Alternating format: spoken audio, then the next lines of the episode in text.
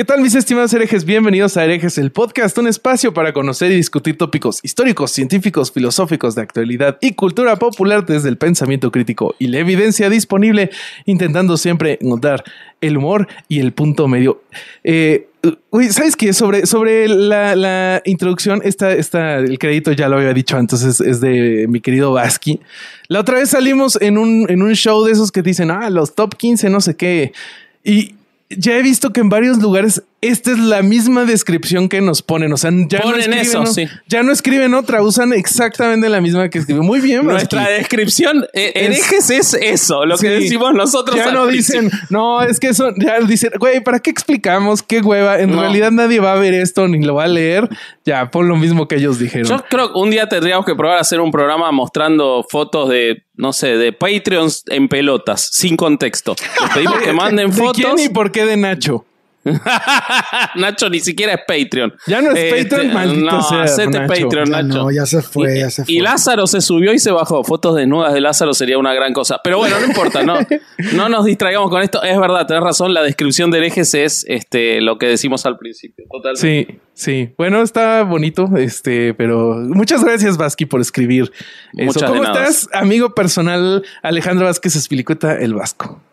Estoy muy bien, estoy muy bien. Quiero decir que la presentación que ustedes tenían en la primera temporada me encantaba. Alguna vez lo dije, pero me parecía Era buenísima bonita, la que, era bonita. la que leían ustedes en off. Lo que pasa es que cuando cambiamos era como otro perfil y bueno, cambiamos la presentación, pero la primera también era muy buena. No sé quién de los tres la escribió, pero era muy buena. Eh, Este, Cambiaron muchas cosas, algunas se siguen haciendo igual de mal, pregúntale al contador. Eh, pero aquí seguimos. No. ¿No pasa? se, fue, fue. Se fue. No puede. No puede seguir después de eso. No, no puede seguir. Herejes, el programa que paga más de impuestos que lo que gana. Ah, suscríbanse, suscríbanse a Patreons, amigos, por favor, que estamos muy mal. Eh, bueno, yo quiero decir que el programa de hoy, el episodio de hoy, eh, vieron que hay una cosa que se dice de desgracias con suerte. El episodio de hoy son parte, nace de dos desgracias con suerte, o sea, dos desgracias Ajá. que traen suerte. Una que se murió el forro de Ratzinger, esa sería la primera desgracia que trae la suerte y que nos permite hacer el episodio. La otra es que Bobby le haya dado mal la fecha a un invitado y entonces no hayamos podido grabar el episodio que íbamos a grabar Yo el día de sigo hoy. Que esto sucedió lo porque mal. no me toman en serio. Se la diste mal. Eh, No, no, no, no se me toma en serio, yo Bobby le dio pregunté. mal la fecha a un invitado y entonces no pudimos grabar con el invitado Y tuvimos verdad, que salir, la verdad aquí salir a buscar que- un tema. Sigamos con el Snoop Dogg de esta West Coast llamada Herejes el Podcast. ¿Qué pedo? ¿Cómo están? Eh, ¿Tema de mierda otra vez? Por no? no? por cualquier otra cosa que puedan ellos, la gente, saber de Snoop Dogg. Que puede Que que, es muy profesional, Es muy es muy creativo, Sí. le gustan un poco las drogas, las Sí. Mujeres. Sacó un rap para niños, ¿vieron eso? Ah, no. Ah, sí, sí, vi, sí, vi, Sacó sí un vi. rap para niños. Está cagado, Sí. la verdad. Oigan, eh, qué chingón tema el de hoy, güey. La neta es que no les había dicho por, por teléfono. Por, por- Porque el corsario nos habla por teléfono. Sí, porque no Ya, te A veces, a veces, a veces ya no me contestan, pero sí les hablo. Este, el tema, el tema me tiene emocionado, güey, porque como- Porque se está no sé, padre como que se haya las-. Además que me está padre. que se- no, bueno, sí, también, pero todo lo que gira alrededor de Ratzinger está bien interesante y Sí, abarca muy un interesante. chingo de figuras que, que probablemente vamos a, a hablar por encimita, pero que también hemos hablado mucho de ellas, como el. Papa Francisco y su silencio cuando fue acusado Ratzinger. Eso está interesante. Y este, y todo el tiempo que estuvo en la doctrina de la fe, ¿no? Y quién estaba de papa en ese momento. No, y todo lo que pasa. Te vas a sorprender de muchas cosas cuando Qué te bueno, qué bueno. A eso vengo, a quedarme callado todo el episodio y escuchar. no, eh, por favor, no. Por favor, no lo hagan. No lo hagan, que va a ser un monólogo. Ya tenemos, tenemos en un rato los Patreons, así que arranquemos, si les parece. Sí, venga. Bueno, venga. Bueno, vamos a hablar entonces de Joseph Ratzinger, Benedicto XVI, o Lord Palpatine, como dijo Bobby, como quieran decirle, cualquiera de las tres aplica. El hombre que fue más años papa emérito, es decir, ex papa que seguía siendo, que seguía estando vivo, que papa. Un récord insólito. El tipo fue más veces, más años jubilado que trabajador activo. Pues es de los pocos eh, expapas, ¿no? Eh, sí, sí, sí. expapas hubo- vivos, expapas vivos, perdón. Hubo un caso, sí, en realidad ex papa vivo ahora no hay ninguno porque se murió, pero este que haya mantenido el cargo de ex de papa emérito, eh, el anterior había sido en el 1400, o sea, pasaron 700 años sin que no renunciara un papa, pero para eso falta mucho. Eh, vamos a empezar por el principio, eh, como corresponde, y para eso les traje una cita de un artículo del 22 de abril del 2022 eh, de un este, Sky Media. El autor es Daniel Sharp y el tipo no lo quería a, a Ratzinger. eh, y el artículo se llama Un obituario antes del hecho. O sea, el tipo no podía esperar a que Ratzinger se muriera y le escribió un obituario en el que contaba muchas salvajadas sobre Ratzinger. Entonces, tomé una cita como para que tomamos dimensión, tomemos dimensión del personaje del que estamos hablando. Y dice. Cuando el Papa emérito Benedicto XVI, ex cardenal Joseph Ratzinger, abordó el avión en el aeropuerto de Ciampino, Roma, se preguntó si sería recibido por policías alemanes de rostro severo cuando aterrizase en Múnich. Desde que renunció a su trabajo como representante de Dios en la tierra, se había instalado en la seguridad del Vaticano, protegido de las amenazas de juicios y cargos penales por permitir, durante décadas, la violación de niños por parte de sacerdotes católicos. Sin embargo, su hermano en Ratisbona estaba enfermo y estaba dispuesto, Ratzinger, a correr el riesgo de dejar la seguridad para visitarlo. De todos modos, ¿quién se atrevería a ponerle las manos encima a un ex jefe de Estado y mucho menos a uno que había sido elegido personalmente por el creador del universo para liderar a los mil millones de fieles católicos del mundo? La arrogancia de Benedicto resultaría justificada. Por supuesto, no fue arrestado. Por supuesto, visitó a su hermano en paz y volvió al Vaticano sin ser molestado. Después de todo, no había hecho nada malo, simplemente había protegido la santidad de la Iglesia Universal durante su mandato como jefe de la congregación de la doctrina de la fe, anteriormente la Inquisición, y como papa. Creo que esa cita define muy bien al personaje del que vamos a hablar, eh, pero no le da todos los matices que tiene y es un personaje tan rico no solo porque vivió muchísimos años, sino por el periodo de la historia que recorrió, el lugar en el que le tocó estar y las decisiones que tomó. Muchas de ellas contradictorias. Entonces, eh, para empezar, les voy a contar un poquito sobre su infancia. Joseph Alua Yo me imagino que desde que nació ya tenía esa cara horrible. Cara de viejo, ¿no? Sí, yo no pude imaginar. nació y estaba así todo culero. No pude imaginármelo joven en ningún momento mientras escribía, boludo. O sea, iban pasando las cosas y yo me lo imaginaba con la misma Sabía, cara. lo sabía. No hubo forma, no hubo forma. Pero bueno, nació el 16 de abril de 1927 en Markl am Inn, en Alemania. El padre de Joseph Ratzinger, un personaje muy interesante, era policía. Su madre era cocinera de un hotel. Ratzinger era el menor de tres hermanos y tenía seis años cuando los nazis tomaron el poder en Alemania en 1933. Los padres, ambos católicos acérrimos, fanáticos, eran hostiles al régimen. Eran antinazis y anti-Hitler desde que asumió hasta que se fue. O sea, los padres nunca, nunca estuvieron a favor del régimen. De hecho, el padre, eh, que era policía, apuró su retiro de las fuerzas Uf. activas para, para no ser parte de las fuerzas de Hitler. ¿Ok? Dijo, o sea, no, a mí no me van a ajustar juzgando en 2020 por haber sido nazi. El Este, tipo yo no, ya me voy de Estaba aquí. muy convencido, después lo, lo- lo demostró en un par de oportunidades. Bueno, Ratzinger ingresa al seminario, pues los padres eran muy, como les dije, muy, muy católicos y era el menor varón, le tocó el seminario en 1939. En el 41 es obligado a unirse a las juventudes hitlerianas, eh, pero nunca vistió el uniforme, nunca llegó a, a- hacer parte activa de las juventudes, digamos, completó el formulario, y esto es literal, ahora van a ver cómo, eh, porque en el lugar donde él estaba haciendo eh, el seminario, que era Traunstein, una pequeña ciudad de la Alta Baviera, entre Múnich y Salzburgo, eh, había muy pocos jóvenes como para conformar las juventudes hitlerianas, entonces se disolvieron. En su lugar, en su lugar, lo eh, conscriben, es decir, lo suman al ejército.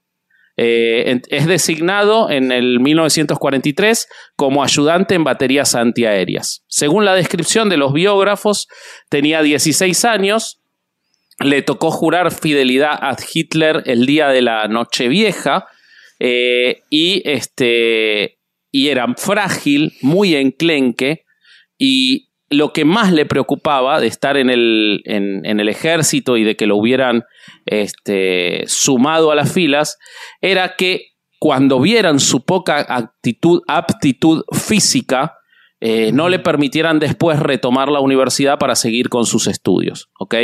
Eh, bueno, eh, Benedicto eh, en su biografía de 1550 páginas, escrita por Peter Sewell, que es un periodista muy respetado de Alemania, que lo entrevistó durante cientos de horas para hacer su biografía, eh, dice que eh, cuando se le pidió que se registrara a la organización nazi, él fue ayudado por un maestro que era nazi, pero que era, según la descripción de él, un tipo muy humanista, era el maestro de matemáticas. Un nazi moderado. Eh, sí, porque era 1900, pensemos que era antes de, antes de que empiece la, peor parte de la guerra. Eh, lo ayudó a evitar las reuniones y lo ayudó a evitar las sanciones financieras por no presentarse en las reuniones. Entonces, básicamente, el joven Ratzinger, hasta que lo obligaron ya a meterse en la, en la batería este, antitanques, estuvo escondido. ¿Antitanques o antiaérea? Sí, dije, era antiaérea, ¿no? Antiaérea, dije. Tierra, tiraba para, arriba o tiraba para enfrente. Ah, perdón. Voy de vuelta, si me equivoqué yo. Bueno, sigámoslo así, sigámoslo así. No tiraba para, no tiraba para ningún lado porque era un inútil, pero este, era antiaérea, tenés razón. Tenés razón, era antiaérea. A ver, entonces eh, él era un claro ejemplo de que esto de la raza máxima no era cierto, ¿no? Bueno, por supuesto, Hitler también era un claro ejemplo de eso, si te querés hacer ir muy estricto. Goebbels también, había se hubiera visto muy hipócrita a Hitler si hubiera dicho, no, tú estás muy enclenque, vámonos, este, lo matamos, lo echamos abajo del tab. Si hubiera tenido que ser igual para Entonces, en, en su biografía, exacto. Entonces, en su biografía, como les decía, él decía que lo habían obligado y que este maestro lo ayudó porque si no iba a tener sanciones financieras y que por eso él tuvo que jurar lealtad a Hitler a los 16 años y sumarse al ejército. Al ejército. Ah, pero Sin Bobby es un pendejo cuando habla mal. No, Bobby, es un pendejo por un montón de cosas. No empecemos de vuelta la introducción. Eh, este va a ser muy largo el episodio. Te pones ahí, güey, te pones solo, ahí, Solo con decir las de esta semana se va a hacer muy largo el episodio. Bueno, entonces, eh, esto de que lo obligaron y todo esto está puesto en duda por muchos historiadores. Eh, hay uno que se ah. llama Michael Cater, profesor emérito de la Universidad de York y autor del libro Las Juventudes de Hitler, que dice que no era para nada imposible resistirse a sumarse a las filas ni de las juventudes hitlerianas ni del ejército. Dice él que recabó testimonios en, el, en su libro que muchos jóvenes lograban no unirse, incluso después de que el gobierno hizo la membresía obligatoria y que no existía ningún mandato realmente obligatorio a la organización. O sea que si estabas ahí eras porque querías. Sí.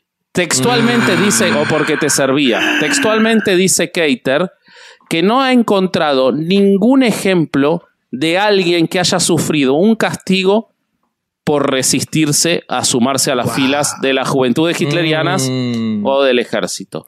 Oye, eh, una duda, Vasco. Sí. Y, el, haber hecho, el, hecho de haber entrado a las filas hitlerianas no le causó un problema con su familia que era súper antinazi? Bueno, ahora voy para allá, ahora te voy a contar. Ahora te voy a contar. Él no estaba en su ciudad, él estaba en otra y la historia era que lo habían obligado, ¿no? Entonces, Keiter dice que estas áreas católicas de Baviera, como la de la familia de Ratzinger, eran las que menos inclinadas estaban a apoyar a, a los nazis y que entonces no era eh, una zona en la que pudieran ejecutar realmente la obligatoriedad de sumarse. Eh, de hecho, Keiter demuestra que el padre de Ratzinger permanentemente hablaba en contra del régimen y nunca tuvo ninguna consecuencia. Uh. Entonces, eh, cuando se suma a la, a la, a la unidad anti, anti, antinavíos del ejército, este, A ver, a ver, a ver, a ver. Puta A ver, a ver, madre. a ver. ¿Tiraba para arriba, tiraba para adelante o le tiraba al agua? Explícanos, ya agregaste un vehículo extra. O era plurifuncional, güey. Claro, podía ser. claro, exactamente. sí, pensá, que, pensá que después lo va a elegir Dios para guiar a la iglesia. ¿Por qué no podía tirar para todos lados? Oye, pero, pero aparte, dices que, dices que los que se- los que se pronunciaban en contra del régimen no tenían ninguna repercusión. No, no, mames. no todos, no todos. Oh. El Sí, caso porque particular. no mames, le tiras a AMLO y te carga la chingada. Y a Hitler no, puta, no mames. O sea, No, que seguramente- también. O sea, Seguramente la- y hay, hay evidencia de que a muchísimos sí. Ah, Lo que ok, dice este autor es que en esa región en particular Y la con las juventudes efervescencia, nazis, ¿no? la efervescencia pronazi, o sea, él lo limita mucho, no, no hagamos algo general, por supuesto. Hace que- muchas Sí, salvedades. sí. Lo que- Exactamente. o sea, intentando ser abogado del diablo, y siento que, que viene buenísimo ese término ahorita, eh, podría ser que, que también una buena parte de, de estas consecuencias fueran sociales, ¿no? No oficiales. Bueno, y más si hubieran ganado, pero como perdieron no lo podemos saber. Probablemente quedaron, quedaron, quedaron mejor parados los que se opusieron. Bueno, eh, en, el- en la biografía él dice, y acá responde tu pregunta de para dónde tiraba Bobby, que cuando estuvo en el servicio, eh, su, él prestó servicio muy poquito tiempo por esto de que el maestro lo ayudaba. Nunca sirvió en el frente, o sea, nunca estuvo en el frente y jamás disparó un tiro. Así que podría haber sido antiaéreo, antitanque, antisubmarino, porque igual no hizo nada. ¿Ok? Hitler se suicida, supuestamente. Eh, Sí, vive sí. en Bariloche, todavía vive. Eh, el primero. Yo escuché que Porque- y tú lo van a ir a buscar. es, el, es el plan. Alguien nos platicó, alguien nos platicó. Es el plan que tenemos, sí. Eh, bueno, Hitler se suicidó el primero de mayo de 1945 y Ratzinger, cuando se suicida Hitler, de- eh, deserta del ejército, abandona las filas, ¿ok? Se- y se va a su casa por su cuenta, sin... eh, o sea, nadie lo liberó, pero el tipo abandona el ejército y se va a su casa. Él dijo, la deserción, y fíjense cómo esto va a tener un paralelo con cuando abandona su cargo de papa. La deserción no es una huida ni una retirada por miedo, sino una decisión razonada. Ya he cumplido en cierta forma mi parte y no me quedaba nada por hacer, dijo respecto de abandonar las filas del ejército. ¿ok? Uf, se parece Bueno, mucho. Ratzinger vuelve a su, a su casa eh, y cuando está en su casa, ya muerto Hitler, el ejército alemán en, en retirada y todo, él se va, se escapa del ejército, se vuelve a su casa y aparecen a los pocos días dos soldados de las SS que lo vienen a buscar. Eh, el padre los insulta, insulta a Hitler, les dice de todo eh, y les dice que no se van a llevar al hijo y no le pasa nada. No le hacen nada al padre ni a él. Ah, se, quedan, se quedan dos días y se van de acuerdo con la descripción que hace Ratzinger. Pero, Mínimo jabón lo hubieran hecho.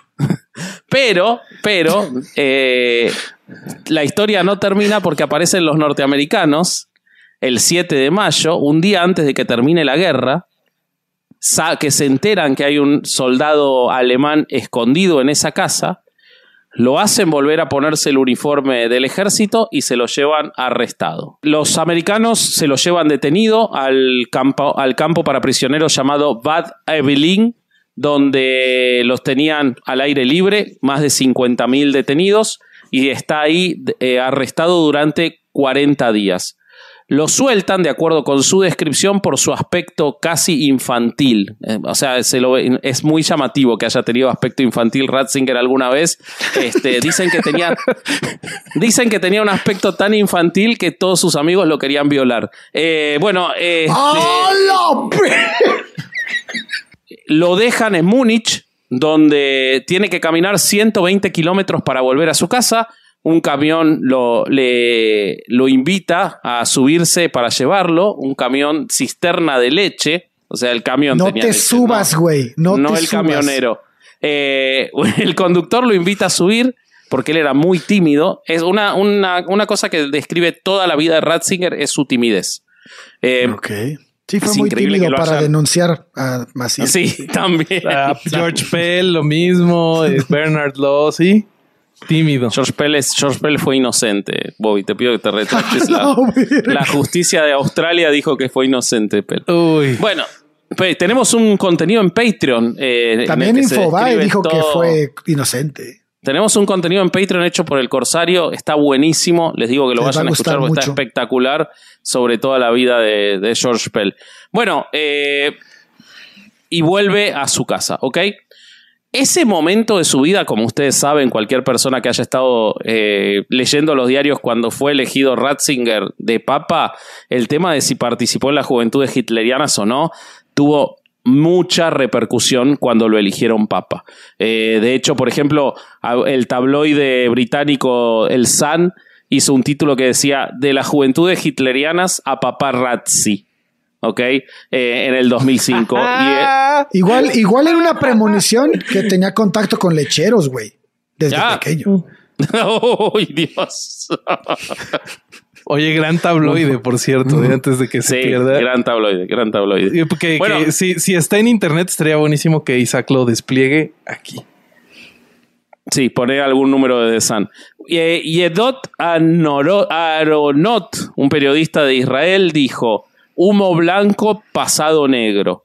Eh, se compartían las fotos de Ratzinger con el uniforme militar, pero el centro Simón Wiesenthal, uno de los centros de, investigación del holocausto más importante del mundo, si no el más importante del mundo, eh, Simón Wiesenthal, que alguna vez tendremos que hacer un episodio, era un cazador de nazis, eh, examinó las experiencias de Ratzinger y concluyó que tenía poco de qué avergonzarse. Y dijo en el 2005, el nuevo Papa, como su predecesor, estuvo profundamente influenciado por los acontecimientos de la Segunda Guerra Mundial, eh, eh, creció en una familia antinazi y se vio obligado a unirse a las juventudes hitlerianas. O sea, que el centro Simón Wiesenthal lo eh, eximió, digamos. Lo pone como víctima, sí.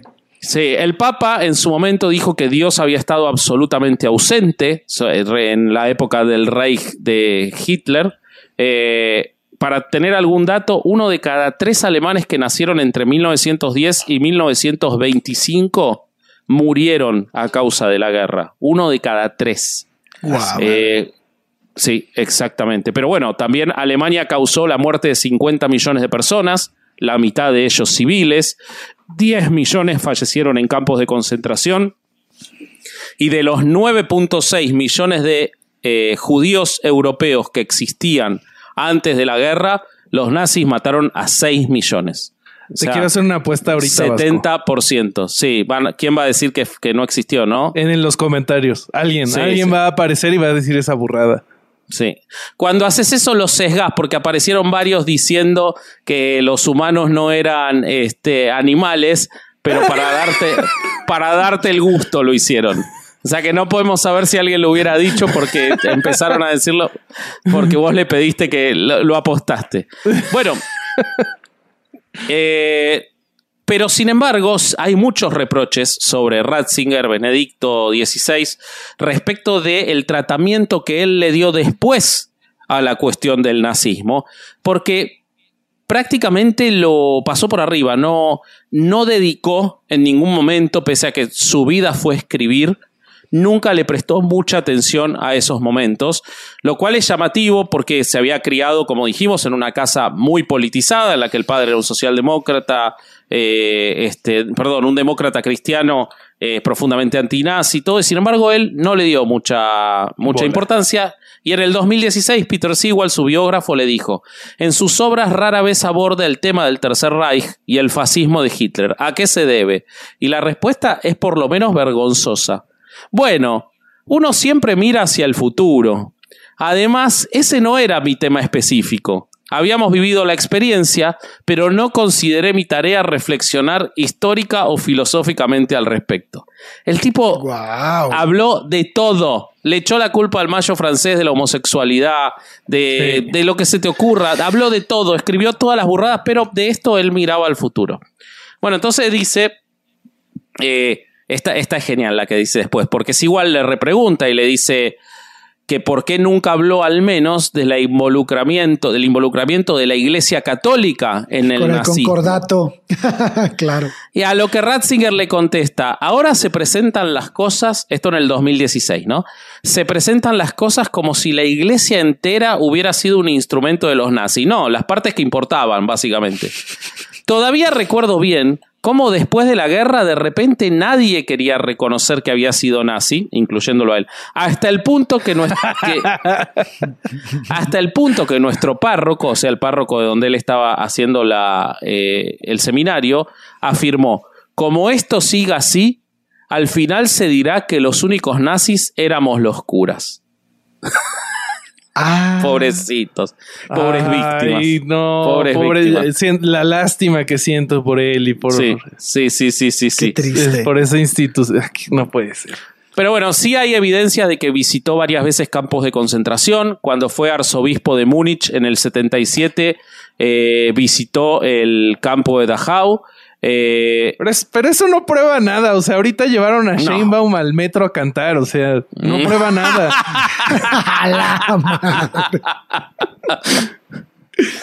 Ay, cuando, cuando lo hicieron papa, dijo que el nazismo era el mal del que los alemanes también habían sido víctimas. Eh, recorrió el campo de concentración eh, de Auschwitz el primer año de su mandato. eh, y dijo que era una situación particularmente difícil y preocupante para un cristiano y para un papa de Alemania. O sea, fíjense cómo siempre, y esto es el leitmotiv de su vida, todo es victimizando a la Iglesia Católica. A, él Ratzinger mismo. No le importó nada en la vida, ni los niños, ni las acusaciones, ni el nazismo. Lo único que le importó en la vida fue la Iglesia Católica, proteger a la Iglesia Católica. El único objetivo, todo lo demás es secundario. eh, Un, un respecto del- de la iglesia católica. De hecho, él hasta decía que él prefería una iglesia más chica, pero con más fiel, con gente más fiel. O sea, era un sectario Ah, como absoluto. herejes. Claro, exactamente, exactamente. Es, a nosotros nos pasa aunque no lo queramos igual. Cada vez tenemos menos gente. Bueno, eh, Pero nos quieren mucho. Claro, pero los que quedan nos quieren mucho, salvo los que nos insultan mucho, que también están. Eh, bueno, pero hay otras contradicciones. Ahora después voy a seguir con su vida, pero no quiero dejar pasar toda la cuestión de- del nazismo y del judaísmo, porque bajo su mandato, eh, Ratzinger aflojó, lo voy a contar más en detalle más adelante, Oh, qué, la- la- qué palabra. Las restricciones respecto del uso. aflojó muchas cosas. Aflojó muchas cosas, sí. Eh, las restricciones del uso de la, de la misa en latín. Para, para cerrar esta primera parte de la idea de su juventud y de su, de su conducta con respecto al nazismo, eh, lo que siempre hizo Ratzinger más que cualquier otra cosa es defender la narrativa del Vaticano, que elaborada poco después de la guerra, que decía que en general habían sido antifascistas, antinazis y oponentes a estos regímenes y que el Papa Pío XII había protegido mucho a los judíos en lo que había podido. De hecho, él como Papa en el 2009 lo declaró venerable a, a Pío XII. ¿A Pío? Al- sí, al monstruo de Pío XII. Bueno, Madre. Termina la guerra y nuestro querido Palpatine continúa su educación en el seminario, es ordenado sacerdote en junio de 1951, en el 53 obtiene el doctorado en teología de la Universidad de Múnich, eh, obtiene una licencia de enseñanza en el 57, enseña dogma y teología en la Escuela Superior de filosofía de Freising hasta el 59, donde se muda a la Universidad de Bonn, donde sigue enseñando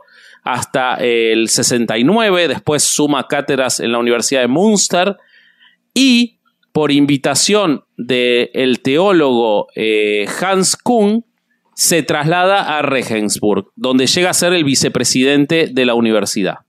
Escribe muchas obras teológicas importantes como Introducción al Cristianismo, Dogma y Revelación, eh, y esto hace que lo llame una persona muy, muy trascendental del catolicismo más progresista de Alemania, que era el arzobispo de Colonia, Joseph Frings. Y Joseph Frings le ofrece un cargo que a mí en lo personal me sorprendió muchísimo a Ratzinger como su asesor teológico en el Concilio Vaticano II. ¿Y por qué me sorprendió? No porque lo hayan convocado, porque era un teólogo muy reconocido. Ratzinger era un tipo que realmente escribía muy bien, estupideces, pero las escribía muy bien. sino porque él como asesor fue uno de los de las figuras más progresistas del Consejo y se opuso con mucha vehemencia a todos aquellos que querían limitar la reforma de la Iglesia Católica. Es decir, Ratzinger fue uno de los propulsores de la mayoría de los cambios del Concilio Vaticano II como asesor de Joseph Frings. Eh, él, él, hizo eh, presentaciones, Ratzinger hizo presentaciones respecto de cómo la liturgia de ese momento, la liturgia antigua del sacerdote de espaldas, en latín y todo lo que ocurría antes del Concilio Vaticano II, eran literal poco acordes a los tiempos. Eh, no decía que alejaba a la gente de la, de la iglesia y que se necesitaba una reforma. ¿Ok? Eh, entonces, ¿por qué esto sorprende mucho? Porque después vemos a uno de los tipos más conservadores que han existido en la iglesia, como líder de la Sagrada Congregación del Santo Oficio. Sin embargo, en esa época, en paralelo que él estaba de asesor en el Concilio Vaticano, hizo una, una presentación con otros sacerdotes en los que se criticó con muchísima severidad a la Sagrada Congregación del Santo Oficio. Fíjense cómo la que después iba a precedir. Exacta, exactamente. O sea, se creó su propia chamba. Y otro, y otro, sí, algo así. Y otro dato de ese güey es que es, en el Concilio Vaticano II estuvo también Hans Kuhn. O sea, estaban los dos dentro de ese concilio. Sí. Y, como que pues traían las mismas ideas, ¿no? Las claro. Es que en general los, los alemanes, los alemanes eran progresistas en general. Sí. En ese concilio. Sí, ¿ibas a decir algo, Rob? No. Ah, ah, ok. Pensé que Ale iba a decir algo. No, yo nada más iba a decir que eran considerados las mentes teológicas más brillantes del siglo XX, lo que sea que eso signifique, pero bueno, eran considerados los güeyes. Bueno, hay que ver la comparación con quiénes, ¿no? Bueno, entonces, ¿qué pasó? ¿Cómo puede ser que esta persona, que era de los más progresistas y que quería una reforma de la iglesia, acercarla a la gente y todo esto, lo que pasó fue el Mayo francés. Y cuando viene el Mayo francés, las protestas estudiantiles, las denuncias contra el cristianismo y todo lo que trajo la, revolución eh, eh, de, de, París del 68, fue que Ratzinger vio horrorizado cómo esto podía alejar a la gente de su amada Iglesia Católica. Y entonces él consideró que si se seguían estos modelos progresistas, se iba a destruir la institución que él quería proteger por sobre todas las cosas. Y entonces se volvió profundamente conservador para combatir todas estas ideas modernas que podían destruir a la Iglesia Católica, sin importar que eso contradijera la modernidad que él pretendía para la iglesia. O sea, él estaba dispuesto a sacrificar la modernidad que él había pedido hasta hacía poco, si eso significaba que esa modernidad trayera mentes más modernas que terminaban destruyendo la iglesia. O sea, ¿se entiende la, paradoja? Sí, sí, sí, o sea, él, él, lo que quería hacer era no atraer gente que fuera a cuestionar y que esos cuestionamientos no terminaran de destruir a la iglesia. Exacto, no, que ni siquiera cuestionaran, que la destruyeran de por sí, porque la, la sociedad se volviera menos religiosa. Bueno, entonces eh, hay evidencia de todo esto, él mismo lo contó eh, en la revista alemana Surbat en el 2019 cuando él ya era papa emérito, él escribió un, un artículo titulado La Iglesia y el escándalo del abuso sexual, un artículo de 18 páginas y media, o sea, una prácticamente una encíclica, eh, pero escrita en un diario y cuando él ya no era este, papa, en la que él analiza el desarrollo de la revolución sexual de los 60, dice habla sobre las perniciosas consecuencias de este proceso en la formación y la vida de los sacerdotes y cómo provocó el colapso de las vocaciones sacerdotales. ¿Ok? Entonces, de nuevo, no le importaba nada lo que pasaba en la sociedad. Fíjense que de lo único que él habla es de la vida de los sacerdotes y de las vocaciones sacerdotales. ¿Ok? O sea, vale madre los niños violados, estaba bajando las vocaciones en ese artículo, él en ese artículo él hace toda una voltereta discursiva para decir que la pedofilia que ocurría dentro de la iglesia era por culpa del mayo francés, el de la agenda gay, de la agenda LGBT y todos sus derivados. Exacto. Eh, esto pese, esto pese a que la evidencia demuestra desde los años 80 que había cientos de denuncias de abusos sexuales de, niños dentro de la iglesia ya en la década del 40 y en la década del 50, mucho antes del Mayo francés. Pero si desde 1945, ¿no, Vasco? Hasta el 2019, según el informe alemán. El, francés. Tan no, el alemán, tan solo en Múnich hubo 497 víctimas, güey bueno, y el francés, que lo, tratamos en el episodio. Sumándolo, además. Eh, también, exactamente, también hablaba de esos años. Pero es interesante porque en esos años estuvo de obispo él por allá, o de arzobispo. No, él estuvo arzobispo en los eh, fines de los 70, principios de los 80. Por eso, claro. entre 45 y el 19 tuvo que estar ahí y se dieron un sí, sí, sí. Bueno, por algo, lo por algo Juan Pablo II lo sacó y se lo llevó con él, pero ya vamos a llegar a eso.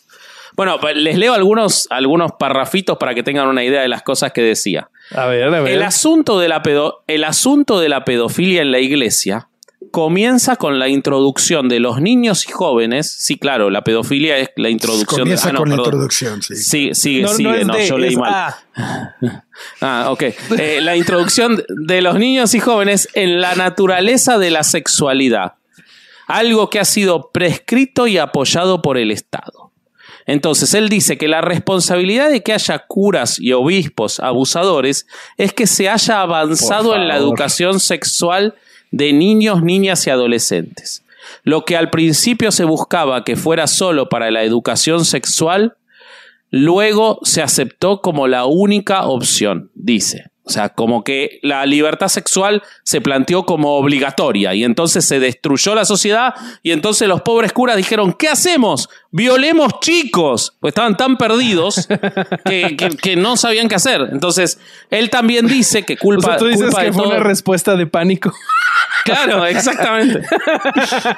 claro, porque antes teníamos el, acto sexual como prohibido, ¿no? Por el catolicismo. Claro. Y dio origen a personas como Conchita, de las que hablamos, ¿no? Cuando lo relaciones con Dios. Cuando lo permitieron. con Pancho. Y no con Pancho. claro. No volvamos, no volvamos. No cenaba Pancho. Pobre Pancho. Pancho es la verdadera víctima de esa historia. El único, el único.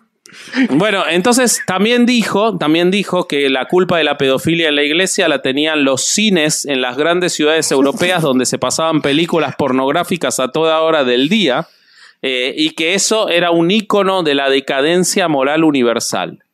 Todo, de nuevo, inspirado, leo textual, por las libertades que la, revolución de 1968 otorgó. Eh, el Papa también afirmó que la libertad sexual se relacionaba directamente con la voluntad de usar la violencia. Eh, dijo además que las estrategias combativas abrazadas por millones de jóvenes en todo el mundo, inspirados en la Revolución cubana, el Mayo francés y la resistencia vietnamita, eh, habían eh, perjudicado también el pensamiento moral de los sacerdotes. Eh, entonces, luego dice que para los jóvenes de la iglesia fue un tiempo muy difícil y que el extenso colapso de las siguientes generaciones de sacerdotes y el gran número de laicizaciones en aquellos años fue todo por el mayo francés. ¿Ok? Y que entonces eh, las transformaciones de la revolución del 68 que las transformaciones que produjo la Revolución 68 al interior de los monasterios y conventos eh, se dejaron contaminar por los homosexuales porno pedófilos revolucionarios. oh, eso es como algo que saldría en un panfleto del Frente Nacional por la Familia. ¿Sabes que ese es el título ese es el título que le dieron cuando terminó el secundario a Durán en el, Tampico. Homosexual porno. ¿Cómo era? Pedófilo revolucionario, sí. Este, ¿Era eso o contabilidad y nunca se le dieron bien los números? Entonces eligió eso. Son las dos carreras que se pueden estudiar. Bueno, entonces eso hizo colapsar la teología moral católica, dejando a la iglesia indefensa ante los cambios de la sociedad. O sea, él no dice que los curas se hicieron pedófilos por el mayo francés, sino que pudieron entrar muchos pedófilos a la iglesia porque la revolución del mayo francés hizo que todo estuviera bien y que entonces nada estaba prohibido y entonces todo estaba bien y entonces eso destruyó a la iglesia y por eso hay curas pedófilos. Para mí es súper, súper para decir eso, ¿no? Después de haber protegido a 20 mil cabrones. Tremenda bueno, mental. Él ofrece una solución en su artículo del 2016. Iba a decir de 1916, porque vivió tanto este hijo de puta que capaz estaba escribiendo en 1916, pero no del 2016. Ya ruco. Eh, él, propone, él propone cómo terminar con esta cuestión de la pedofilia. A ver, a ver. Destruir a los eh, gays o algo así va a ser. No, propone una ley canónica balanceada que se corresponda con todo el mensaje de Jesús. Y que no solo, escuchen porque es espectacular el cinismo de este hijo de puta, esta ley tiene que proporcionar una garantía para el acusado, o sea, para el cura. Hijo de la... Ah, para, para quien el respeto tiene que ser un bien legal, pero que además tiene que proteger la fe, que también es un importante bien legal entonces tiene que ser una ley canónica adecuadamente formada para que contenga una doble garantía, la protección legal del acusado y la protección legal del bien que está en juego, que es la fe. de los niños no habla nunca. ¿Por qué? ¿Cómo pretende él solucionar? ¿Cómo lo hizo? Que se escondan los casos. O sea, lo que él pretende es que se proteja al acusado y que se proteja a la iglesia en esa ley canónica. Entonces, más si no se ven los casos, no hay casos. ¿Ok? Sí. Entonces él dice, pero ojo, dice que a los que se encuentren culpables hay que sancionarlos con la pena máxima que es la expulsión del Estado clerical. Esa sería la pena máxima. ¿Esa es la pena máxima? Sí. Ah, mira. Sí, sí, sí, sí, sí, sí. Esa, es la pena máxima. Que además, que además, esto lo escribió en 2016, él no lo llevó a cabo nunca mientras fue papa con nadie. O sea, él lo propone en 2016 y mientras él tuvo el poder de hacerlo, no lo hizo ni una sola vez. ¿Ok? Bueno, pero eh, volvemos acá y acá volvemos eh, al inicio, ¿no? Eh, Ratzinger es finalmente nombrado arzobispo de Múnich y Freising en, en 1977. En ese momento, el arzobispo más joven del mundo, con tan solo 50 años, porque el tipo realmente, como dijo Ale, era un bocho, era una mente eh, muy privilegiada dentro de la iglesia, eh, y es nombrado en eh, arzobispo de Múnich, un lugar muy importante, además su lugar de nacimiento. Pero solo dura cuatro años ahí, porque Supuestamente, porque Juan Pablo. Porque Juan, claro, supuestamente porque Juan Pablo II se lo llevó para que lo este, acompañe y sea su mano derecha. Pero la realidad, y esto se descubrió muchos años después, y entonces volvemos al artículo que yo leía al principio sobre su miedo a ir preso, se ha descubierto y estaba acusado de que mientras estuvo ahí en Múnich, contribuyó a encubrir, al menos hay evidencia, a un capellán condenado por abusos sexuales mientras él era este, cardenal. El capellán Peter H., según lo describen, fue trasladado en 1980 de los obispados de Essen al de Múnich, donde estaba, eh, donde estaba Ratzinger, después de haber abusado de varios menores. Al tener conocimiento de estas acusaciones, sus superiores no las esclarecieron, sino que le impusieron acudir solamente a una terapia psicológica. Ratzinger, en ese momento eh, arzobispo, tenía conocimiento de que el capellán había cometido abusos, pero aún así aprobó su traslado y no informó del caso al Vaticano. Mm. Todo esto está documentado, como habría sido su obligación. Recién en el año 2016, un decreto extrajudicial del Tribunal Eclesiástico de la Arquidiócesis de Múnich le reprochó esta situación. Luego de haber sido trasladado el, Peter H. este a Múnich, continuó con los abusos y finalmente, ya no estando Ratzinger, fue condenado en 1986 a 18 meses de cárcel nada más. Hijo de su putísima madre. No, pues así sí va a aprender. Lo cual hizo que los responsables eclesiásticos lo trasladaran nuevamente a ah. Garch. Escuchen al lugar, a Garching lo trasladaron. Me parece muy tremendo.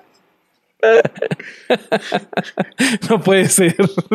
Es que, es Garching, pero bueno, a Garching lo trasladaron en el sur de Alemania. Tu pronunciación. Creo que va más de acuerdo. bueno, este documento lo acusa a él y a otros a, Ratzinger y a otros responsables eclesiásticos de haber incumplido su responsabilidad frente a los niños y adolescentes confiados a su cuidado pastoral. O sea, algo gravísimo por lo que cualquiera lo hubiera hecho ir preso, pero sin embargo no le pasó nada. Es bien interesante porque la acusación se dio durante mucho tiempo, muchas veces y, muchas veces se defendió, güey, y dijo, no, no, no, yo no, yo no me di cuenta, yo no me enteré, que la chingada.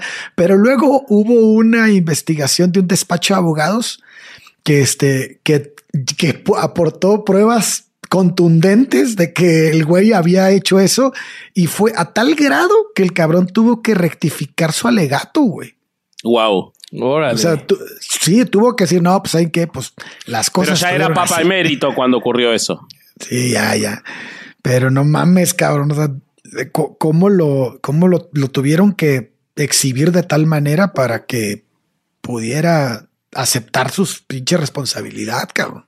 Igual lo siguieron cuidando adentro del Vaticano. bueno, algo debía saber Juan Pablo II, no tengo pruebas pero tampoco dudas, porque el 25 de noviembre de 1981, cuando llevaba apenas cuatro años de ser el arzobispo más joven de Múnich, se lo lleva como prefecto de la Congregación para la Doctrina de la Fe. Eh, eran muy amigos. Eh, Ratzinger y Juan Pablo II. De hecho, hay quienes han definido a Ratzinger como un clon de Juan Pablo II. Eh, parte de la guerra de los clones, por supuesto. Eh, los dos habían vivido en regímenes totalitarios y tenían puntos de vista sobre la iglesia idénticos. Él estuvo durante 20 años como asesor principal de eh, Juan Pablo II. Y como prefecto, y acá vamos a otra parte, probablemente la más trascendental de la, de la vida de Ratzinger, como prefecto, o sea, como líder de la Congregación para la Doctrina de la Fe, eh, que quiénes son, Alejandro, la Congregación para la Doctrina de la Fe. Santo Oficio. Exactamente, exactamente. Bueno, eh, la oficina del Vaticano, responsable de preservar la doctrina católica, que era lo que a él más le interesaba, y evaluar de acuerdo con el derecho canónico, cacónico, la orden de acción disciplinaria. Sí. Andas muy badía hoy. Ojalá, a ver si me creció el pito para. está igual.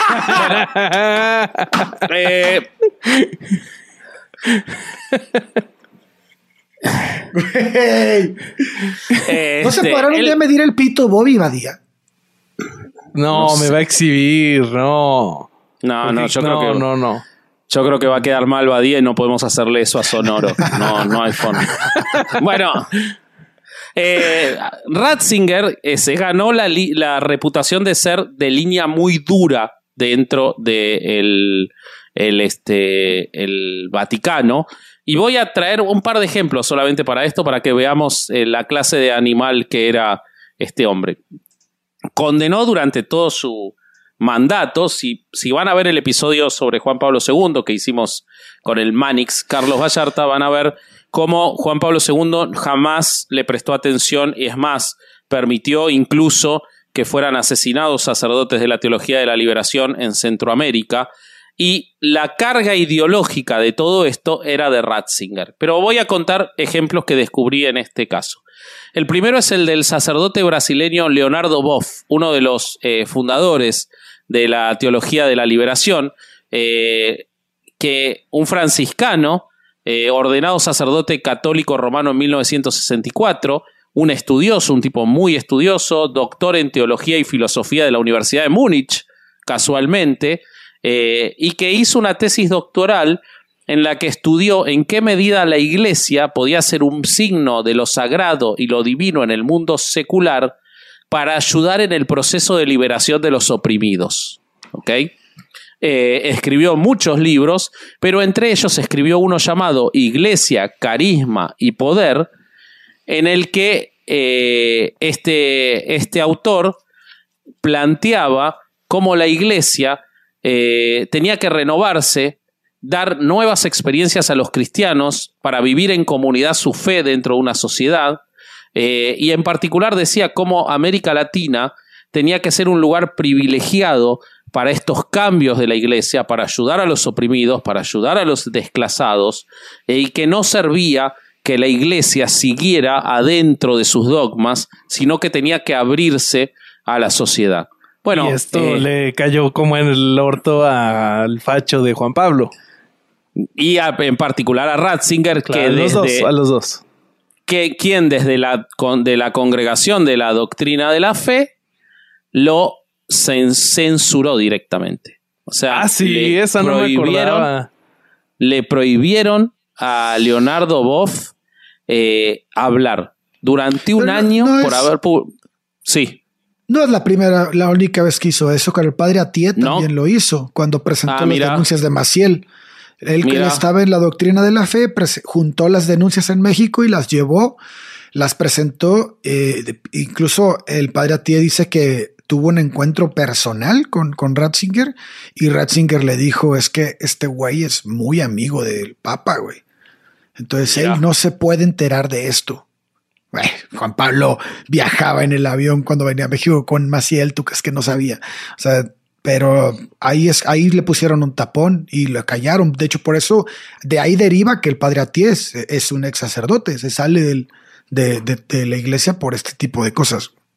Bueno, lo mismo ocurre con el norteamericano Charles Curran, a quien en el 86 el Vaticano, de nuevo por iniciativa de Ratzinger, eh, le prohibió enseñar teología en las eh, universidades católicas de los Estados Unidos e indicó que no era apto ni elegible para ser profesor de teología católica por el terrible pecado eh, de Curran de haber planteado que la iglesia estaba quedando antigua y se estaba alejando de la sociedad y que tenía que plantear discusiones como por ejemplo la de la vida de las parejas homosexuales.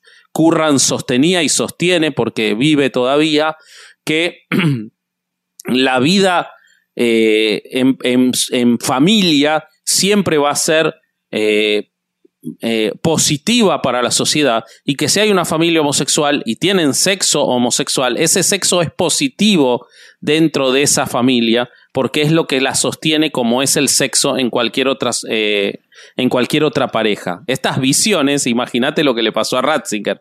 le explotó el cerebro. Entonces... Seguro ahí fue donde aprendió a echar rayos por las manos.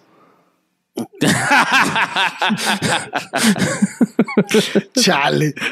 bueno, entonces eh, Curran fue prohibido por el propio Ratzinger eh, y, y no pudo dar más clases en universidades católicas y el tipo siguió enseñando en universidades este, de otras congregaciones, de ah. otras congregaciones uh. religiosas. Este, y, y, Curran incluso demandó a la Iglesia Católica por todas estas cosas, ganó la demanda, porque claro, lo dejaron sin trabajo. O sea, es un caso muy interesante, pero fíjense cómo lo, a los únicos que castigabas, pese a que la congregación de la doctrina de la fe tendría que castigar eh, las conductas, aunque sea de acuerdo con el derecho canónico de los sacerdotes, a los únicos que hay evidencia que ha castigado es a los que pedían una renovación y una reforma dentro del catolicismo. Para, eh, para solventar sus ideas de una iglesia absolutamente conservadora. Porque recordemos que el silencio en ese tiempo era la máxima, güey. ¿Te acuerdas que, estaba el, este ordenado que nadie podía denunciar ningún problema que ocurriera dentro de la iglesia, sino a la iglesia misma? Exacto. Con la pena de, excomunión, ¿no? So pena de excomunión. Entonces, como que esto a él le decía, este güey te está diciendo cosas que van en contra de la doctrina que, está actual en la que estaba en ese momento en la iglesia y que actualmente también está.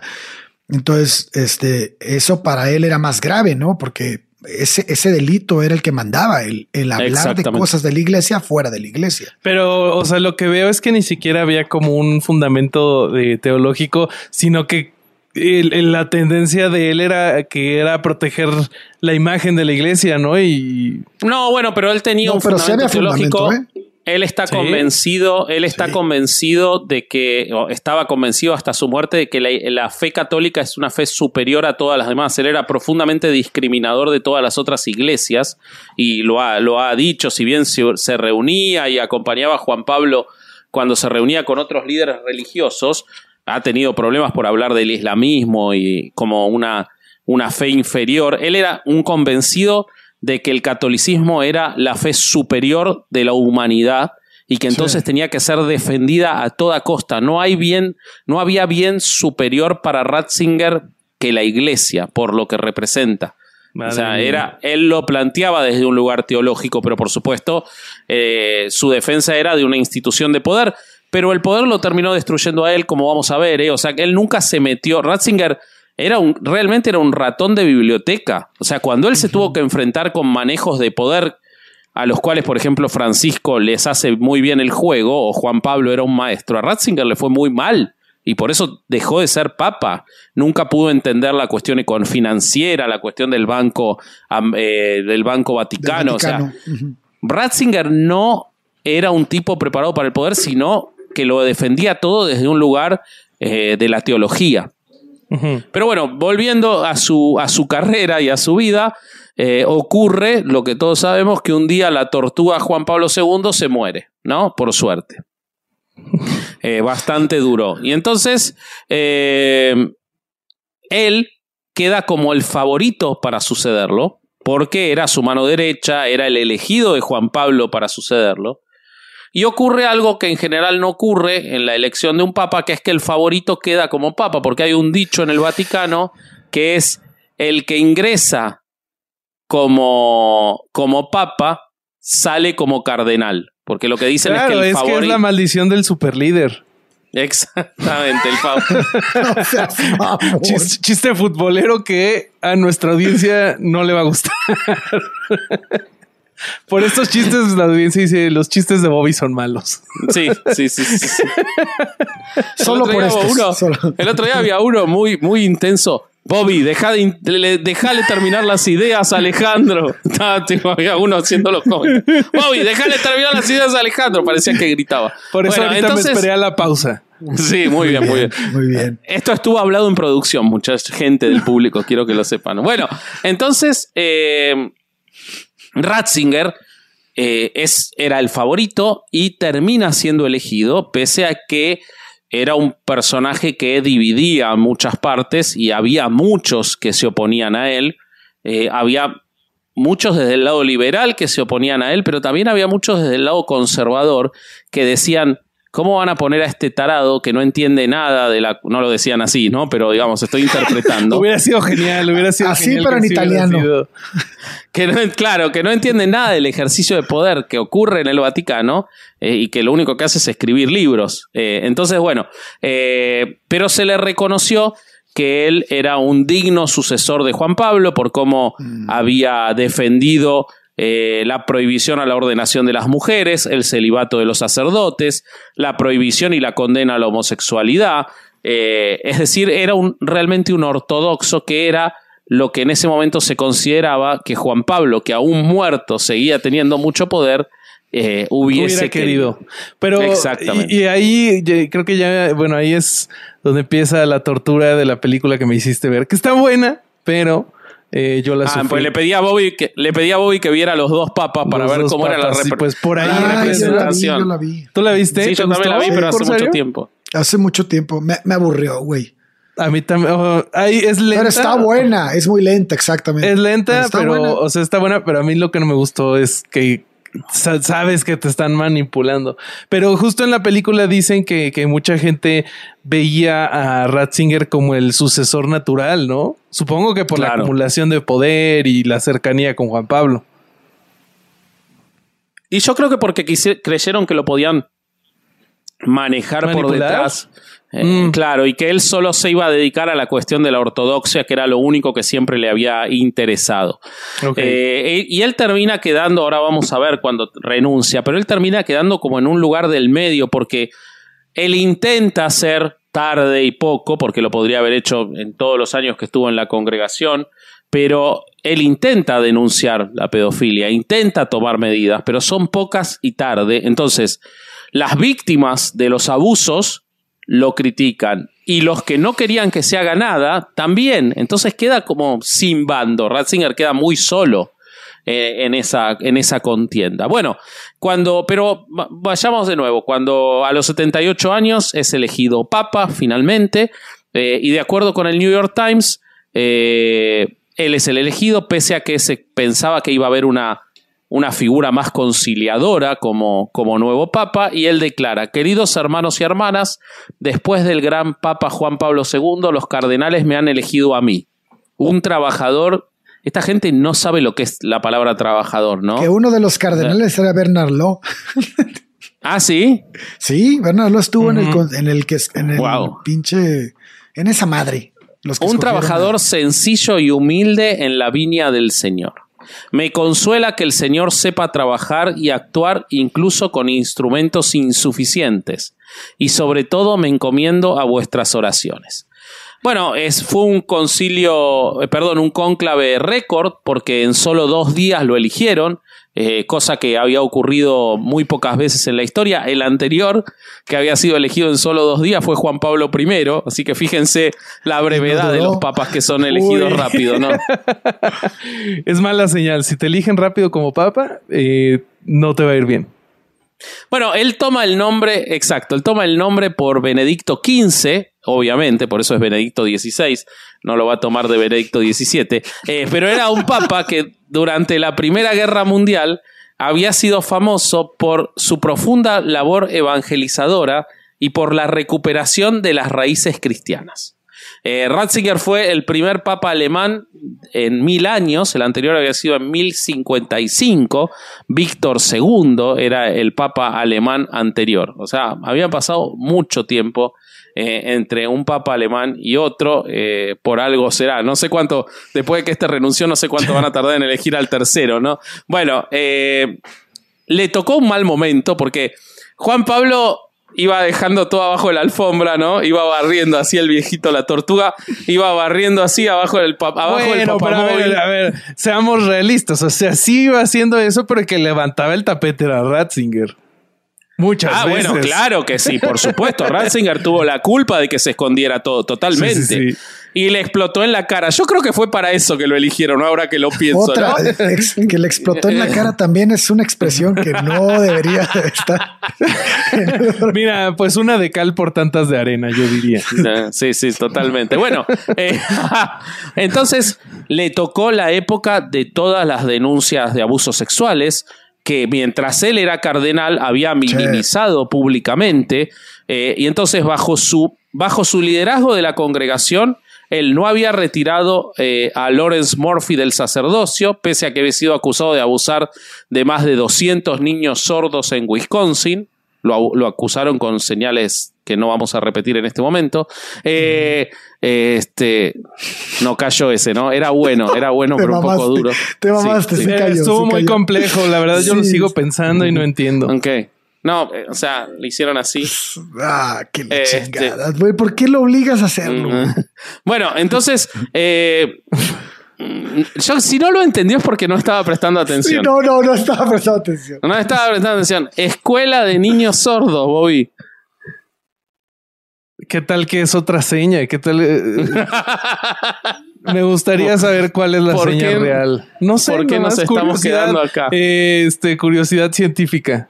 Ok, vamos a preguntarle. bueno, eh, pero cuando llegó a Papa intentó tomar medidas que no había tomado Juan Pablo II, por ejemplo el castigo a Marcial Maciel degollado, que acá en la descripción del artículo del New York Times es buenísima. Un bígamo incestuoso, pederasta en serie y fundador de los Legionarios de Cristo. O sea, todo el, currículum en línea así. Eh, o sea, si fuera invitado de herejes, Bobby, Bobby que lee las cosas diría. Y tenemos a Marcial Maciel degollado, un bígamo incestuoso, pederasta en serie y fundador de los Legionarios de Cristo. Así lo haría. Sí, eh, Probablemente este, no pronunciado también, pero por ahí iría.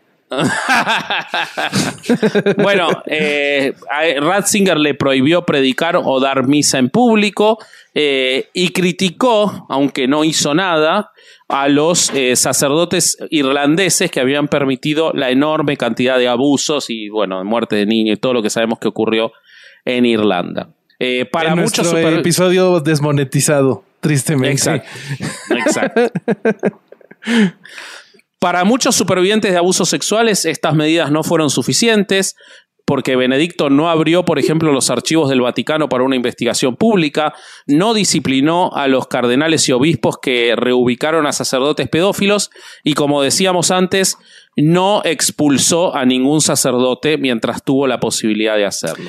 O sea, eh, muchas veces eh, nosotros hemos dicho que, Francisco, o sea, una de nuestras críticas para Francisco es que es muy tibio, pero parece que entonces Bergoglio, este Ratzinger era igual o peor, ¿no? Era peor, era peor, sí, sí, sí. Era peor. Francisco, yo siento que eh, lo que se le puede criticar a Francisco, y creo que es lo que criticamos en el episodio, es que él habla, pero no hace nada después. pero Ratzinger ni siquiera reconocía los problemas. O sea, Francisco no es un tipo. Ratzinger fue una extensión del papado de Juan Pablo, nada más. Una Totalmente. extensión y ya. Un apéndice. Restándole la popularidad. Claro, sí, sí, era. Y bueno, pero no lo viste, si era una momia. Bueno, el otro también en los últimos años. Yo creo que, o sea, con la cara esa horrible que tenía, sí creo que ha de haber sido esa conspiración de, a ver, hay que elegir a alguien al que le va a explotar en la cara, ve la cara de malo que tiene, pone a él. Puede ser, ¿eh? porque después eligieron a alguien carismático. O sea, no, no, no es rara. Ay, sí, mi compatriota. Sí, sí, ah, sí, es sencillito, sencillito. es carismático, boludo. Sí, si no, no, no se vería lo que sigue y, no sería lo querido que es, boludo. La gente volvió a la iglesia con el payaso ese. Este carismático es, reconozcámosle una. Bueno, eh, pero no solo los escándalos que tuvo fueron de eh, a los abusos sexuales, sino de cosas que dijo y cosas que hizo. Por ejemplo, durante la conferencia de Regensberg en 2006, Benedicto criticó la visión islámica de Dios y el legado del profeta Mahoma, o sea, un conciliador bárbaro, eh, lo cual provocó protestas en Oriente Medio y en el sur de Asia, que lo obligaron a hacer visitas en Beirut, en Beirut y Estambul para reparar parte del daño. También le tendió la mano a grupos disidentes católicos. En el 2009 levantó la excomunión de obispos de la Orden de San Pío X, que son los lefrevianos, eh, una secta católica disidente que rechaza las reformas del Concilio Vaticano II. Y entre los sacerdotes a los que le levantó la prohibición, la excomunión, al, al perdonar a los lefrevianos, fue a Richard Williamson, quien poquitos días antes había hecho comentarios antisemitas y negatorios del holocausto en televisión. Wow. Cuando se le planteó esto, eh, él dijo, eh, Ratzinger, ya Benedicto XVI, que se trataba de un percance imprevisto debido a su, escuchen, su falta de familiaridad con Internet como fuente de información. Mira. O sea, no, no me enteré porque tengo, tengo dial-up todavía en el Vaticano, entonces no me llegó el artículo, no se bajó el artículo. Ese, ese, argumento hubiera estado con madre para el Papa Francisco cuando le dio like a las morras. Creo que fue el acto más genuino que hizo un papa en su vida. Sí, sí, sí, Definitivamente. Pero, ¿sabes qué es lo mejor de eso? O sea, lo que nos confirma eso es que el papa tiene una cuenta alterna. Un Francisco 204784ZW. No, Francisco Cuervo debe ser, porque es reincha de San Lorenzo. Sí, sí, sí, Francisco Cuervo. Pancho Cuervo o algo Pancho Cuervo y algo así. Y que anda ahí en Instagram dándole like a las morras. Y se le fue el pedo, güey. Así como si de repente. ¿Qué es lo que, qué es lo que pasa cuando hereje se empieza a seguir chicas en bikini, no? A veces pasa eso. A veces pasa eso. Y, Mira, yo, yo soy casado, yo no sé de qué hablo. Yo no tengo la cuenta de herejes en mi teléfono, solo la Pinche mía, Isaac, güey. Ahora nadie fue. Ahora nadie fue. Es la gente de Sonoro. Es la gente de Sonoro. Los de Sonoro son terribles. No mames. Qué vergüenza. Porque son así. Qué horror. Bueno, eh, este Williamson. Este Williamson al que Ya había digan quién fue perdonado. y por qué Alf. No, no, no, no. Mira, la gente de Sonoro no escucha herejes, por eso nos sigue trayendo Sí, sí, auspiciantes, así que no te preocupes que no hay peligro. Bueno, eh, este, entre las cosas que había dicho este hombre Williamson al que perdonó Ratzinger fue que ningún judío fue gaseado. Eh, eso no es que lo dijo en la década del 40, lo dijo en noviembre cuando lo perdonaron, en una entrevista en la televisión sueca. Dijo que eh, existía material que ponía en duda el exterminio, en duda el exterminio de 6 millones de judíos durante la Segunda Guerra Mundial. Dijo que quizás habrían muerto unos 200 o 300 mil judíos, pero ninguno de ellos en cámara de gas. Eh, inclusive la Fiscalía de Ratisbona en Alemania abrió una investigación por el Es tema, delito, pero, Ratzinger, pero Ratzinger no se enteró porque Ah. no tenía internet. Ah, Entonces, O sea, sería como si Francisco ahorita anduviera de amigo de Kanye West y dijera por qué Claro. fue es por no tener internet. Sí, y, y- y ¿saben qué hizo Ratzinger? Hizo la defensa acá en Argentina, no sé si en, si en México ocurre, eh, en Argentina eh, es muy común detectar a un antisemita porque la frase que dicen los antisemitas siempre es yo tengo un amigo judío. No falla. Cuando una persona dice yo no soy antisemita porque tengo un amigo judío es porque es antisemita. O sea, es una frase que no falla. Bueno, Ratzinger Pero es aplicó para la... cualquier este tipo de discriminación, ¿no? O sea, siempre ahí yo tengo un amigo gay, yo tengo un amigo negro, yo Ah, te- bueno, así. claro, es verdad, es verdad, Sí. es verdad. Acá, acá es conocida por lo de yo tengo un amigo judío cuando alguien es antisemita y dice algo para defenderse, usa esa, no falla nunca. Y pese a que se sabe, la gente la sigue usando. Bueno, Ratzinger de hecho la usó porque cuando se lo acusó No. de haber de haber perdonado al, al hombre este Williamson, recordó sus visitas a campos de concentración. Dijo, no, ¿cómo yo voy a defender a, haber perdonado a un antisemita si yo fui a Auschwitz hace poquito a hacer turismo? Dijo. Este.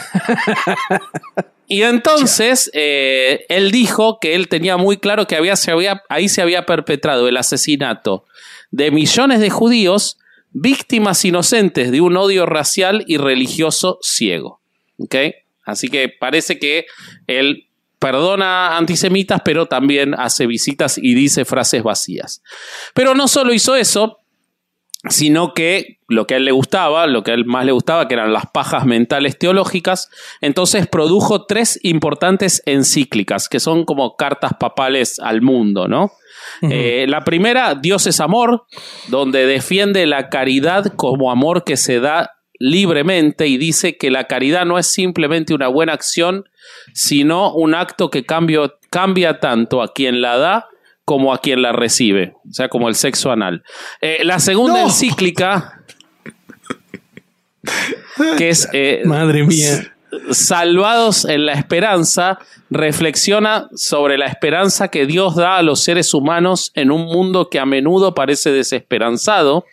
Y la tercera encíclica, Caridad en la Verdad, sostiene que la caridad está relacionada con la justicia y que cuando se trata de cuestiones de progreso y realización humana, no podemos depositar nuestra confianza en el Estado o en las economías de mercado, porque sin Dios el hombre no sabe qué camino seguir y ni siquiera comprende quién es. Entonces, ¿qué podemos ver de todo este cuerpo de escritura? Que Ratzinger tenía la obsesión por defender al cristianismo en un mundo que se veía cada vez más hostil a la fe religiosa. Eh, entonces, él, esa era su obsesión. Otra cosa que hizo, muy importante, fue permitir que volviera la misa en latín.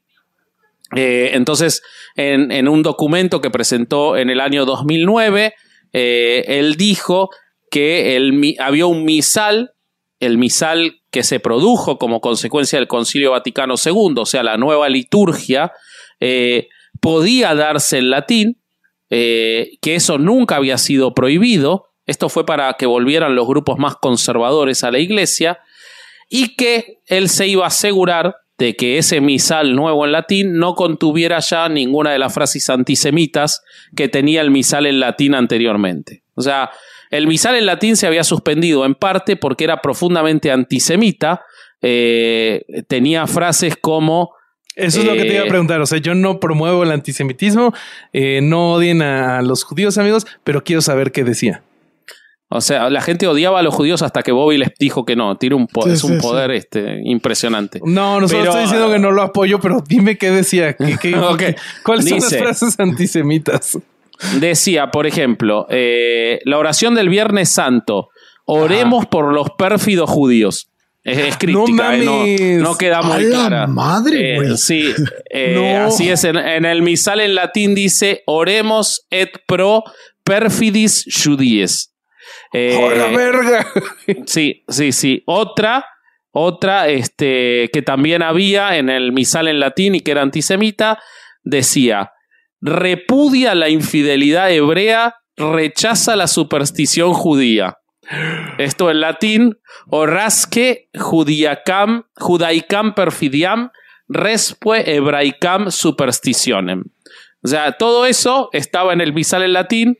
Él permitió de nuevo el misal en latín, pero dijo, pero no se preocupen que todo esto no va a estar porque es una traducción al latín del misal nuevo no es el viejo. Obviamente, ¿quién va a controlar cuál se dé en latín? Sí, o sea, podrían de ser cualquier cosa y. Y no dejó claro si la misa, que volvía a ser latín, iba a volver a ser de espaldas. O sea, eh, ex profeso no lo dejó claro como para permitirle a estos grupos que si querían hacerlo, lo volvieran a hacer. Finalmente. la hacías de ladito.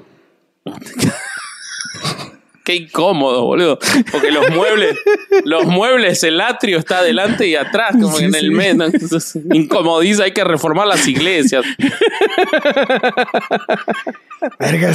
Me encantaría que la cámara mostrara este momento maravilloso en el que eh, mi mexicana favorita me trajo comida, porque acá son las diez y media, diez y media de la noche y me trajo comida, este, y ahora se va.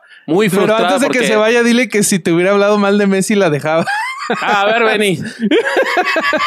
No, no quiere, no quiere, no quiere. Bueno, entonces, eh, el final, el final de la, de, del mandato, aunque nunca lo van a reconocer, no sé si se acuerdan ya de los Bat, Batilix no, o sea, no son de Batman, sino que. Yo pensé que eran como los Wikileaks, pero de Batman. Exacto. No, no. Batilix. Son, son los Wikileaks del Vaticano. No, Cuando el periodista italiano Gianluigi Nuzzi difundió cartas del arzobispo Carlo María Vigagno exponiendo una corrupción que le había costado millones de dólares al Vaticano por sobrecotización de contratos hipotecarios. Esto fue en enero de 2012, un año antes de que renunciara Ratzinger. Que fueron en un las programa de- cartas, lo, lo de las cartas, ¿no? Y que, que uno de los tipos este, iba a ir a la cárcel, el que Sí. era el, el secretario Para- particular. Sí. Ah, Y es ahora que se eso, murió. Si ven la película de, Se- de los dos papas, sale esto. Che. Y se murió en la cárcel de causas naturales a los 58 Claro, años. ese. claro. Pero ahora te lo voy a contar. Bueno, eh, en enero de 2012, en este programa Los Intocables, eh, del Canal 7, eh, se revelaron estas cosas. Carlo María Viñano, el, el arzobispo que estaba exponiendo la corrupción, había sido transferido contra su voluntad durante la gestión de, de Benedicto de administrador vaticano a nuncio apostólico en Estados Unidos, o sea, como embajador. O sea, lo ascendieron para borrarlo. Viste que hay instituciones donde se hace eso. Ascender a una persona porque el, El cargo gobierno, superior ¿no? como te No quieres saber algún de lugar- alguien y lo mandas a un pinche Exacto, embajada en exacto. Estambul. Como en Game Eso of le Thrones. hicieron. Es como en Game of Thrones que cuando a uno se querían deshacer de él en la guardia de la noche lo mandaron al, al fuerte más culero, ¿no? Exacto, bueno, pero acá lo mandaron a Estados Unidos. Yo creo que quisieron comprar su silencio. Eh, bueno, entonces la denuncia apuntaba contra el administrador vaticano, el cardenal Tarcisio Bertone. Eh, un documento anónimo posterior describió una conversación con el cardenal Paolo Romeo de Palermo, Sicilia, eh, en la que anticipaba que el Papa iba a morir en los próximos 12 muertos. 12, 12 muertos. Ah, cabrón, los próximos- ¿Cómo? de los próximos 12 muertos que va a haber, cuenta- uno va a ser el Ah, Papa. Claro, entonces, fíjate, ahí murió uno en Ancona, murió otro en Bari, ahí le va a tocar. No, de los próximos 12 meses eh, iba a morir el Papa, parece que decía ese documento anónimo. En los meses siguientes los Batilix si- siguieron y se filtraron siempre a periodistas italianos documentos sobre la lucha de poder dentro del Vaticano por sus esfuerzos por implementar transparencia financiera y cumplir con las normas internacionales de lavado contra otra parte del Vaticano que no quería hacerlo. ¿Qué hizo el Vaticano en lugar de investigar la corrupción? Empezó a investigar las filtraciones de información. Y entonces, el- en marzo de 2012, Benedicto nombró una comisión de cardenales para investigar las filtraciones, encabezada por el cardenal Julián Gerrals Casado, prelado del Opus Dei. O sea, puso al Opus Dei a investigar las filtraciones, por supuesto. Eh, en ese mismo marzo, Gianluigi Nuzzi, el primer periodista que lo había contado, publicó un libro titulado Su Santidad, los documentos secretos de Benedicto XVI, que era un conjunto de cartas y memorandos confidenciales entre el Papa, y acá viene el personaje que dijo Bobby, y su secretario personal unas cartas que mostraban los celos, la intriga y las luchas entre facciones. Al publicarse este libro, es arrestado el mayordomo personal del Papa, quien se descubrió que había revelado los papeles, que era Paolo Gabriele, ¿ok? Alias Paoletto, eh, y que tenía, le encontraron en su casa enorme cantidad de documentos vaticanos. Fue arrestado y él manifestó, al ver el mal y la corrupción en todas partes de la iglesia, llegué a un punto sin retorno. Mis frenos inhibitorios desaparecieron. Estaba convencido de que un escándalo, incluso mediático, podría ayudar a la iglesia a retomar el buen camino. Hay quienes esbozan la idea de que fue a pedido del propio Ratzinger. O sea, Ah, que Ratzinger ser. era un cobarde que nunca iba a poder enfrentar las cosas y que lo hizo a través de otro. Eh, Puede ser. bueno, eh, él dijo que él después de esto se destituyó al presidente del Banco Vaticano, o sea que sí tuvo un efecto saneador, digamos. Eh, el Papa negó las cosas, dijo que los comentarios, los rumores eran exagerados y gratuitos. Luego se reunió con una comisión de cardenales, el jefe de la Policía Vaticana, los jueces involucrados en el caso y los representantes de la Secretaría de Estado Vaticana. Rápidamente se condenó a Paolo Gabriele eh, por las filtraciones. Y el juez de la causa dijo, se declara el imputado como culpable por haber cometido abuso de la confianza derivada de la relación de oficio relativa a la prestación profesional. O sea que lo que él hizo por, por el bien no, no, no servía. Eh, lo importante fue que filtró los documentos. Eh, bueno, como les dije, después murió. Pero eh, poco tiempo después, el 28 de febrero de 2013, Ratzinger renuncia, o sea, apenas dos meses después de las condenas a Gabriele, Ratzinger renuncia y dice, tras haber examinado repetidamente mi conciencia ante Dios, he llegado a la certeza de que mis fuerzas, dada mi avanzada edad, Vas a vivir nueve años más, capo, quiero que lo sepas. Ya no se corresponden con las de un adecuado ejercicio del ministerio petrino. Por esta razón y muy consciente de la gravedad de este acto, con plena libertad declaro que renuncio al ministerio de obispo de Roma, sucesor de San Pedro. Queridos hermanos, les agradezco muy sinceramente todo el amor y el trabajo con el que me apoyaron en mi ministerio y les pido perdón por todos mis defectos. El 13 de marzo es nombrado Jorge Bergoglio eh, y para cerrar el episodio, o por lo menos mi participación, les cuento eh, brevemente una investigación eh, a través de testimonios en el Vaticano que hizo Mark Dowd, un periodista de la BBC, para averiguar realmente por qué renunció el Papa. Eh, y de acuerdo con la investigación de este tipo, él llegó a la conclusión de que eh, perdón, Ratzinger, había sufrido desde el día 1 cualquier cuestión que tuviera que ver con la administración. Todo lo que tenía que ver con la cuestión administrativa lo desesperaba. Que lo, una vez, cuando asumió, lo mandaron a una semana de entrenamiento en habilidades gerenciales y Ratzinger lo describió como el infierno. Oye, ¿quién lo viera hace ratito, no, yo vengo, yo soy trabajador, ¿eh? Este, sí, yo he sufrido. Y luego, ay, no me gusta administrar. Ya me voy. Lo que a las conclusiones que llega Dowd es que eh, este hombre utilizó como excusa lo ocurrido con el mayordomo para una decisión que él quería tomar hacía muchísimo tiempo. Él no quería ser papa, eh, estaba harto, de hecho, cuando él se va, eh, Francisco describe a lo que quedó en el, en el papado como un leprosario. Eh, y dijo que la curia era narcisista y autorreferencial. Imagínense un argentino diciendo que otros son narcisistas y autorreferenciales, no lo que tenía que ser. este, bueno, dijo, eh, Gabriele dijo que Ratzinger le había confesado que había visto cosas horribles dentro del Vaticano y que no podía soportarlo más.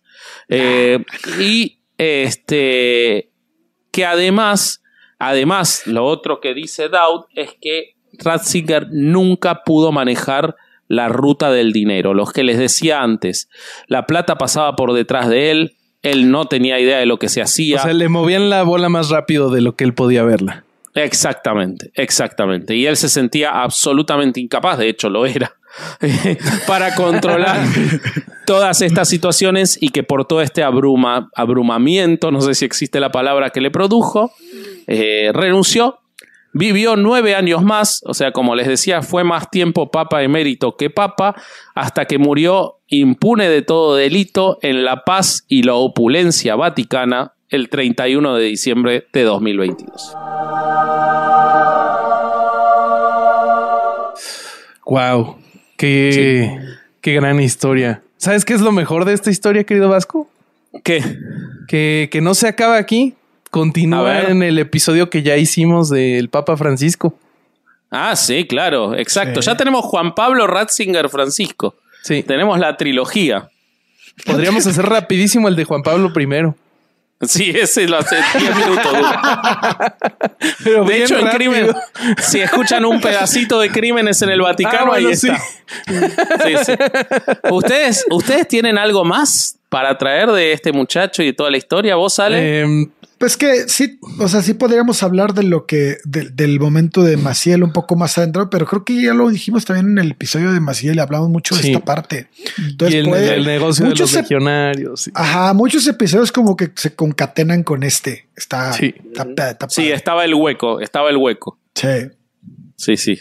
Bobby. No ¿qué- sé si cuál- me convence tu elección de palabras, pero. ¿Cómo es la representación de Ratzinger en la película? Ay, eso, dio- mira, como película me encantó. Eh, las actuaciones están espectaculares, el guion está bueno, pero si conoces la historia, siento que es imposible disfrutarla. Bueno, para mí. Para mí, yo no pues, sí, me sentí manipulado todo el tiempo y te ponen a, a Ratzinger, pues sí, como un conservador, pero te lo quieren poner como que él tenía sus razones. Obviamente nunca se habla del nazismo, lo único que te sacan es que la gente decía, ah, no, el nazi ese, y, y como que te los retratan como que no tuvieran fundamento, pero no se habla, no se habla de su participación en, en el nazismo. Y obviamente quieren poner a, a Jorge como si fuera un santo y como si él desde su perfección y desde su humildad perdonara a Ratzinger en todas Claro. estas fallas y en todos. Entonces, pff, eh, es una paja grupal eso. Pero véanla, véanla, la verdad es que como cine está bueno. Bueno. Bueno, entonces terminamos. Terminamos o acabamos, Bueno. lo que Es. no sé, no sé qué palabra prefieras. Este, Terminamos. tenemos reunión de. Patreons hoy, amigos. Ahora, entonces, en un ratito. Sí, entonces si usted tiene ganas de reunirse con nosotros, echar chismecito hereje, a decirnos este, sus preguntas, sus inquietudes y, y que las podemos conversar, únase en patreon.com diagonal herejes el podcast, donde además el Corsario acaba de subir un contenido espectacular. ¿Qué contenido subió Vasco? Subió eh, la historia de cómo eh, el cardenal eh, Pell fue este tuvo un comportamiento horrible. Yo lo vi, pero me olvidé. La verdad, lo vi recién el contenido porque, es inocente. y, y me lo olvidé. Eh, bueno, pero vea, yo usted en Patreon. Yo Ajá. subí, yo subí a Patreon un contenido, un backstage de cómo se hizo el guion de este episodio para que sepan un poco cómo preparamos todo esto. Y además hay miles de cosas más.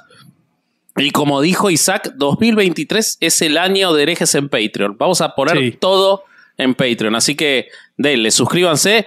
Ahora ya hace ocho minutos nos tendríamos que haber empezado a juntar con los Patreons, así que O vamos. sea, estamos traicionando a los Patreons para Sí. mejorar Patreon. Exacto, es una paradoja. Somos Ratzinger en el Concilio Vaticano. Sí. Ya vámonos a la Eh, mierda. Bueno, síganos en redes sociales, los queremos mucho. Esto fue otro domingo de no ir a misa y escuchar herejes el podcast. Vámonos. Adiós. Vámonos. Casero Podcast se hace audio. ¡Chavos, banda! Lucky Land Casino asking people what's the weirdest place you've gotten lucky? Lucky? In line at the deli, I guess? Aha, in my dentist's office. More than once, actually. Do I have to say? Yes, you do. In the car before my kids' PTA meeting. Really? Yes. Excuse me, what's the weirdest place you've gotten lucky? I never win and tell. Well, there you have it. You can get lucky anywhere playing at LuckyLandSlots.com. Play for free right now. Are you feeling lucky? No purchase necessary. Void where prohibited by law. 18 plus. Terms and conditions apply. See website for details. ¿Estás listo para convertir tus mejores ideas en un negocio en línea exitoso? Te presentamos Shopify. Tal vez no lo sabías, pero nuestro podcast More Than Mamis es un negocio y lo empezamos por supuesto para desahogarnos y hablar sobre la maternidad, no para convertirnos en expertas de ventas y del e-commerce. Así que sí, necesitábamos ayuda para vender nuestro merch y poner en marcha nuestra tienda. ¿Y cómo suena con Shopify?